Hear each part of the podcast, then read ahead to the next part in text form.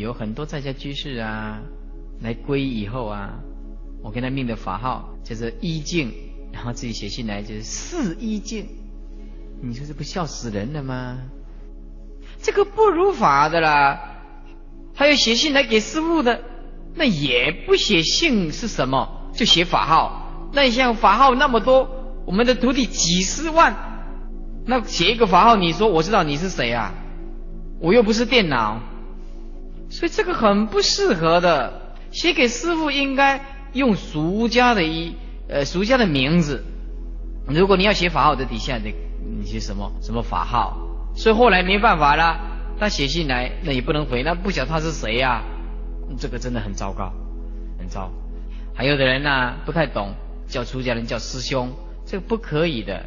在家居士叫出家人一律称呼法师或者是师父。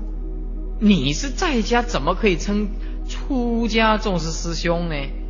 生俗有别嘛。啊，所以我们这里啊。